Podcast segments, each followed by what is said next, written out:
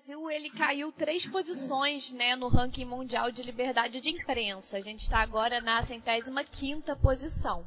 O país é considerado um dos mais perigosos para se atuar como jornalista, inclusive registrando muitos casos né, de ataques, ameaças e até assassinatos. A liberdade de imprensa é um tema que está em voga no debate público, sobretudo por conta de posturas recentes vindas do judiciário e até do próprio executivo.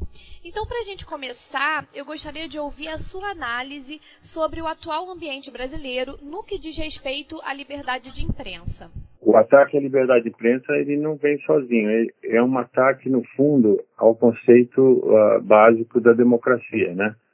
Porque eles andam juntos. A democracia e, e, a liberdade de expressão andam juntas. Você não ataca a liberdade de expressão sem atacar a democracia. Então é uma coisa mais profunda do que a gente imagina que é apenas censurar um órgão de imprensa por alguns dias, por algo que está desagradando um grupo no poder. Não é isso. Você não faz isso impunemente, né? E a razão por trás disso é aquilo que os filósofos dizem com toda razão, que o maior inimigo da democracia é o medo. Então, é, quando o medo, o, o medo indiferenciado de, do outro começa a prevalecer sobre o senso democrático das pessoas e das instituições, é, você começa a sofrer um, um, um, ataque sistêmico que começa pela liberdade de expressão. Então, o que eu vejo é um esquecimento disso. Quando você vê que o STF, que é o guardião do, do marco regulatório, e o que é o marco regulatório, senão a garantia das liberdades da começada de imprensa, não tem essa noção, pelo menos os dois principais protagonistas deste último episódio, é preocupante. Então, acho que o Brasil é, é, é um caso à parte em toda essa história. Esse ranking está sendo generoso com a gente. Voltando nessa questão do STF, né, uma das justificativas iniciais do ministro Alexandre de Moraes para censurar reportagens né, veiculadas da imprensa era de que tratavam-se de fake news. Como esse conceito difuso dessa expressão, fake news, pode afetar o trabalho jornalístico? Eles são guardiões da Constituição. A Constituição não garante que a imprensa seja boa. A Constituição garante que a imprensa seja livre.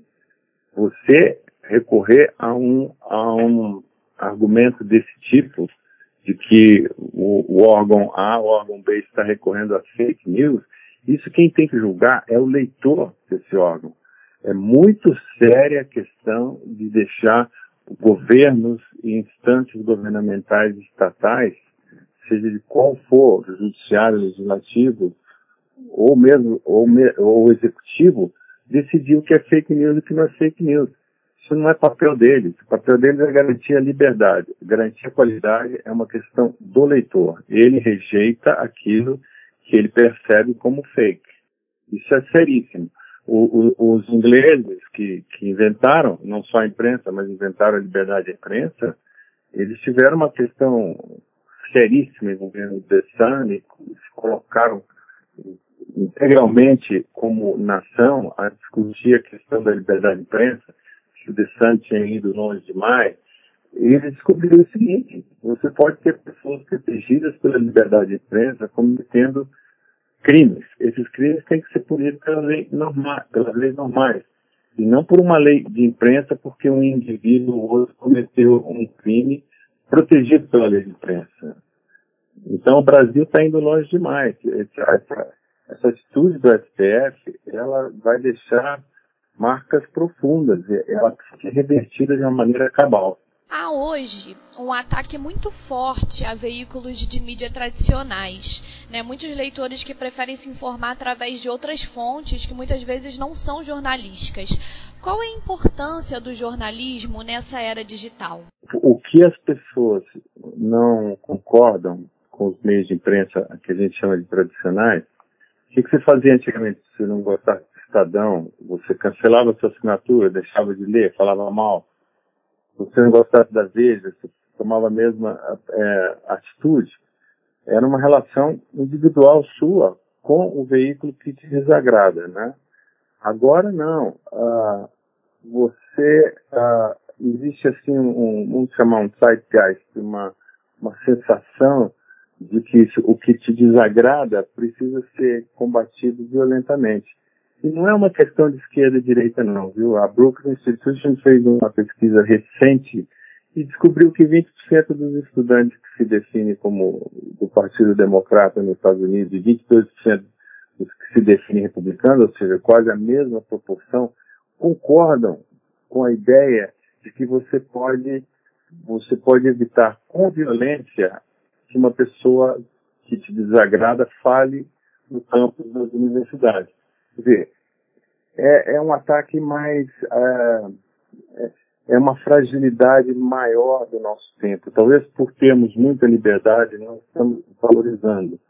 E, e a imprensa tradicional ela precisa, em primeiro lugar, se tornar economicamente viável. É isso ela é uma é a, a, imprensa que a gente aprendeu a valorizar, que aprendemos que tem uma, um interesse público em torno dela, ela é comercialmente viável, ela não precisa de governo.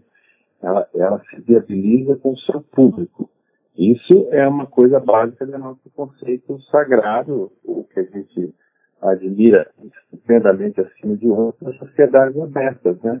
Você vive numa sociedade de mercado onde você, imprensa, precisa se viabilizar comercialmente com seus leitores, com seu grupo de apoiadores, anunciantes, assinantes, os seus stakeholders, né, como, como se diz. Então, ela, a imprensa precisa dar esse passo, ela precisa saber como, que tamanho ela vai ter, a imprensa tradicional, e, e continuar tendo esse papel. Porque o que, que faz ela boa? O que, que faz ela de interesse público? É o fato dela buscar o lucro. E ao buscar o lucro, a empresa é obrigada a fazer bem feito, senão o mercado pune. Então, é, é, também uma questão de autocrítica interna, né? Você não pode trair seu leitor com, com teses que ele, que ele não abraça, que ele não valoriza. É preciso, a imprensa também tem um papel de, auto, de autocorreção dos seus rumos muito importante, para que ela continue sendo do interesse público. E sendo do interesse público, protegida pela liberdade de expressão. Porque é muito diferente a liberdade de expressão individual da, da liberdade de expressão da imprensa. A diferença é o seguinte, a, o, o que a Constituição garante, eu não posso te ofender aqui pessoalmente, nós somos duas pessoas conversando. Isso a liberdade de expressão não protege. A liberdade de expressão protege a imprensa tradicional contra as investidas do Estado. E nisso, a Suprema Corte Americana, um caso famoso do New York Times, ela, ela é, é, o, o, a Corte Suprema disse, chegou à seguinte conclusão. Se o jornal e o jornalista ofendem uma autoridade pública, mesmo que injustamente, mas em boa fé, no interesse do público, ela está coberta pela liberdade de imprensa. Agora, eu não posso atingir meu vizinho e recorrer à liberdade de imprensa, porque eu xinguei, difamei. É, é, isso, isso não existe. As pessoas acham que liberdade de imprensa é liberdade de xingar o, o, o outro no trânsito. Não é isso. A liberdade de expressão é protegida quando vis-à-vis -vis o Estado e, e o interesse público da imprensa tradicional que a gente conhece. Então, quando nas redes sociais alguém ofende o outro e acha que isso é liberdade de expressão, ok, pode ser do ponto de vista filosófico e tudo entre os dois, mas não é algo que a Constituição protege, entendeu? Essa é a diferença entre, entre a liberdade pessoal e a liberdade individual e a liberdade coletiva. Agora, a imprensa também, ela, ela, ela tem liberdade, não significa que ela está, é, como se diria em inglês, entitled para qualquer liberalidade, né? A imprensa, é, a meu ver, precisaria ter, para continuar a desfrutar da, da liberdade de, de imprensa garantida pela Constituição, ter transparência sobre todos os pagamentos que ela recebe, ter transparência sobre todos os pagamentos que ela faz, transparência sobre os seus interesses financeiros e outros, dos seus donos, e dos seus jornalistas, transparência total sobre os seus erros, de modo que ela não erre por má fé, ela erre por um desvio de, de processo. O processo é sadio, mas pode ter falhado. E, em muitos casos, é, eu acho até que no mundo atual, a proteção sobre as fontes de informação, ela precisa ser garantida, mas ela não pode, você não pode abusar disso, entendeu? Senão você começa a perder a sua credibilidade. Você não pode fazer uma reportagem absolutamente chocante com base apenas em fontes ah, anônimas, né? Isso já foi possível no passado, hoje eu acho que não é mais aceitável, sabe? E outra coisa, se o, se o jornalista é livre para falar o que quer, ele é livre para ouvir o que não quer também. A liberdade de expressão não é uma redoma que protege o jornalista contra qualquer crítica, contra qualquer coisa. Eu insisto nisso. A coisa importante é que a liberdade de expressão é vinda do Estado e ao, e ao poder do Estado de impedir o bom funcionamento da imprensa. Não protege A contra B. Ela, ela se protege como instituição em relação ao Estado. Isso está na Constituição. Agora não vamos confundir né, as coisas. Na opinião do senhor, né, a imprensa ela tem falhado por uma possível contribuição para a manutenção desse ambiente raivoso e hostil que a gente vive hoje? Não, ela não tem, ela está tentando se adaptar, né? É, porque as redes sociais, a internet, ela realmente deu voz a todo mundo se sente jornalista, todo mundo se, se sente dono de uma de uma opinião incontrastável, né? E, e, e desafia a autoridade do jornalista, como você desafia a autoridade do médico, como se desafia a autoridade do, do, do advogado. A gente, o, que, o que a internet fez, ela, ela, ela deu às pessoas a sensação de que, de, de, eu não gosto dessa palavra, mas de empoderamento diante da antiga autoridade, seja paterna, seja estatal, seja, seja intelectual. É uma, é uma, é uma, no fundo parece uma liberdade, mas é uma regressão, né? Por exemplo, você deve estar acompanhando o fenômeno dos terraplanistas, né? As pessoas que têm dúvidas se a Terra é mesmo uma esfera, né?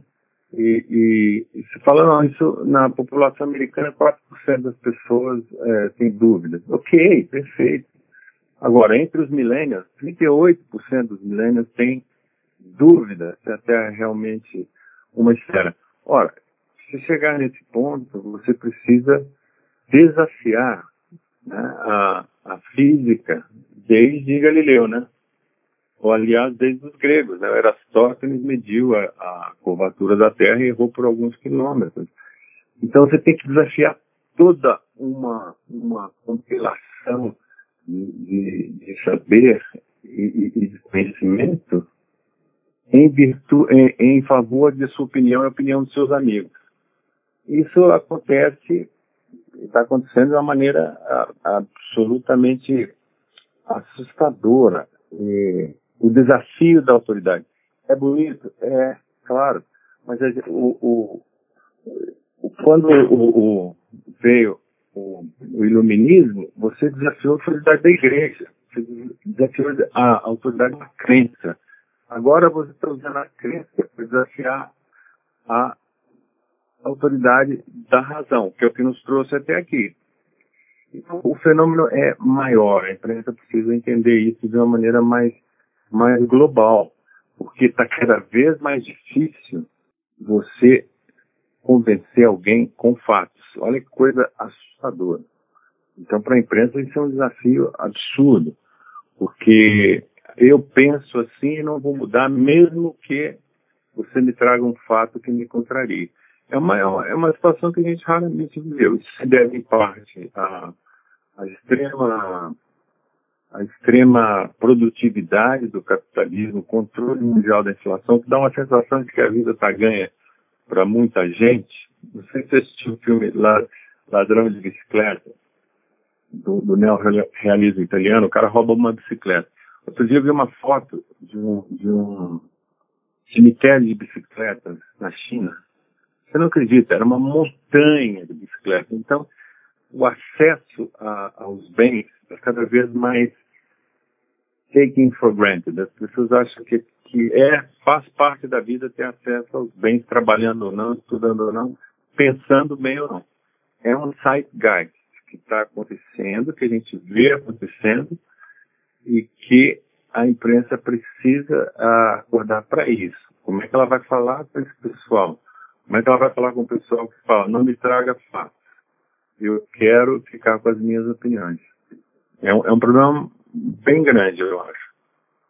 O senhor falou no começo, né, que é impossível ter uma democracia sem que a gente tenha imprensa livre. Quais são os danos da censura para uma sociedade?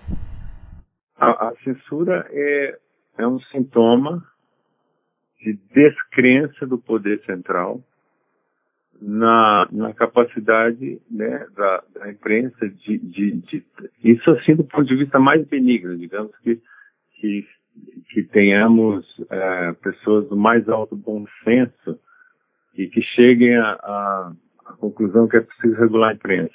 Bem, essa pessoa perdeu a fé na prática, né, na prática limpa, na cultura, na ética da imprensa e, e, decide que ela precisa de uma babá. E essa babá é o governo, e o governo então vai decidir o que, que é certo, o que, que é errado para as pessoas aí.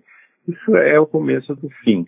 Não se pode brincar com essa ideia, sabe? É, eu posso censurar quem eu quiser. Eu posso escolher o que, que eu leio, eu posso escolher o que, que eu quero ler, eu posso sugerir às pessoas que não leem determinada coisa que leiam outra, porque eu não sou o governo.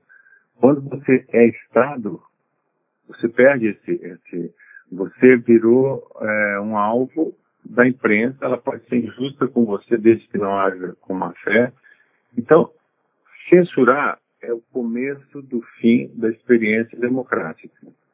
É por aí que morre, sabe? É, é, quando vem de governo. É, é interessante isso aí, porque digamos que você é de um diretor acadêmico da USP e não quer que determinado sujeito vá lá falar na, na USP sobre algo que se discorda, você tem esse direito. Não aconselho que recorra à violência. E isso aí não fere muito, quer dizer, é uma decisão ali da meninada, não quer. Agora, Estado é outra coisa. Estado não pode. Os ingleses voltaram atrás quando eles falaram, ok, então, é uma bagunça isso aí, vamos fazer o seguinte, Vamos criar um painel de verificação da imprensa, de modo que, que a gente garanta que os processos sejam honestos, precisos, transparentes. Todo mundo adorou. Pô, um painel de verificação, que ótimo. Mas vem cá, quem nomeia os, os, os membros desse painel? Bem, é, existe no, no, no, parlamento um appointment committee. Sim, mas e quem, e quem nomeia o appointment committee? Ah, o, o comissário de, de Public Appointment. E aí eles foram chegando no ponto seguinte, o governo teria que tomar uma ação contra a imprensa. Aí eles pararam. Não, aí não. Não é isso. A gente quer que a imprensa seja boa, mas a gente, como lei, só pode garantir que ela seja livre. Então, namorar com a ideia de censura, seja ela uh, qual for, prévia, pós, econômica, é assustador. Não podemos transigir com isso, sabe? Essa é a última garantia da, da, da, da democracia. A, a liberdade de expressão é a base da democracia e ela é protegida especialmente dentro da Constituição brasileira. Ela, ela tem um status acima das, de, outro, de outras normas da Constituição. Quais são os limites, então, da liberdade de imprensa e como combater possíveis excessos? Os limites são aqueles da, da, que a imprensa se coloca porque ela, ela quer desfrutar da sua liberdade. Então ela tem que saber o seguinte: não existe outra razão para que as nações e, e as cabeças civilizadas, os fundadores, os arquitetos da, do mundo ocidental tenham se enamorado com essa ideia de liberdade expressão apenas porque ela está no interesse público coletivo. É, Então, você, é, não existe outra razão para ela ser livre, entendeu? É, é, ela precisa servir ao interesse público. Então, esse é o seu limite. Se você quer usar a liberdade de expressão para desatender o interesse público, imediatamente você perde essa proteção. Então, cada um que se, que se, que se entenda com seus leitores, com seus, nas suas governanças internas e, e entenda isso, entendeu? O limite da liberdade de imprensa é dado pelo papel que ela tem no interesse público. O interesse público é que ela seja livre e o interesse público não tem como garantir que ela seja boa. Então é uma questão dinâmica mesmo, né? É, é, por exemplo, vamos lá na questão mais que mais oferece uh, oferece dúvidas, né? Que é o jornalismo investigativo, né? Qual o poder do jornalista investigativo de desvendar a vida pessoal do ministro do STF? Total, se não for em má fé e se for no interesse público. Então ele tem que entender isso. Que poder esse, esse jornalista tem de investigar a vida pessoal de uma pessoa não pública, zero, ele não será protegido pela liberdade de expressão.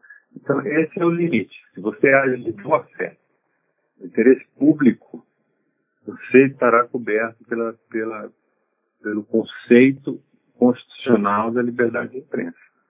Então, quem dá o limite é a própria imprensa.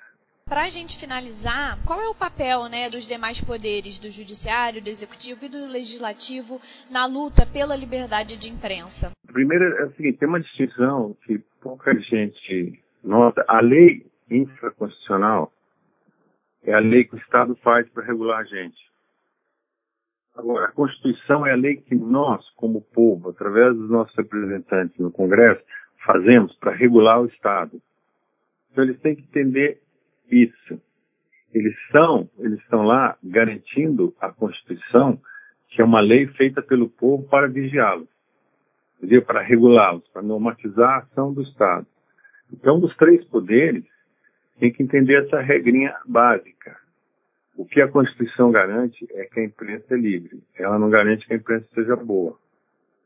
E se eles tiverem isso em mente, é, as coisas vão funcionar como uma perpetuação dessa, da liberdade de, de, de, de, ir e vir, das outras liberdades e da sociedade aberta, que, que é baseada na, no mercado, liberdade na, na, na concorrência. Por que, que a imprensa é, é, foi tradicionalmente é, financiada por, por anúncios, né? anúncios comerciais, anúncios de de, de, produtos, de empresas, de tudo.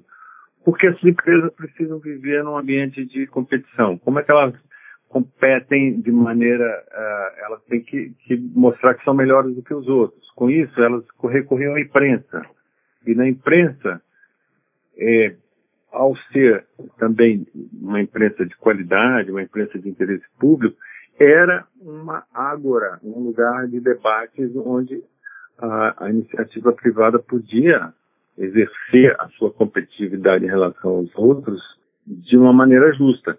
Agora, isso com as verbas publicitárias migrando loucamente para o Google, para o Facebook, isso é uma mudança que, quando você vê ameaça de governos perto disso, é, é, essa é a ameaça maior, digamos assim.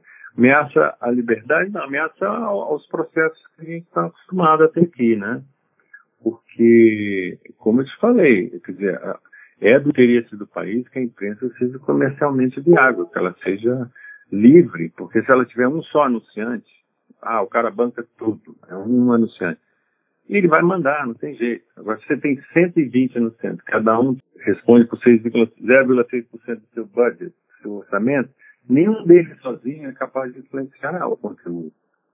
Então é, é preciso a imprensa tradicional que a gente conhece, cuja importância eu acho que continua sendo fulcral, ela precisa se viabilizar comercialmente. Ela não pode recorrer à dependência a grupos, muito menos a governo.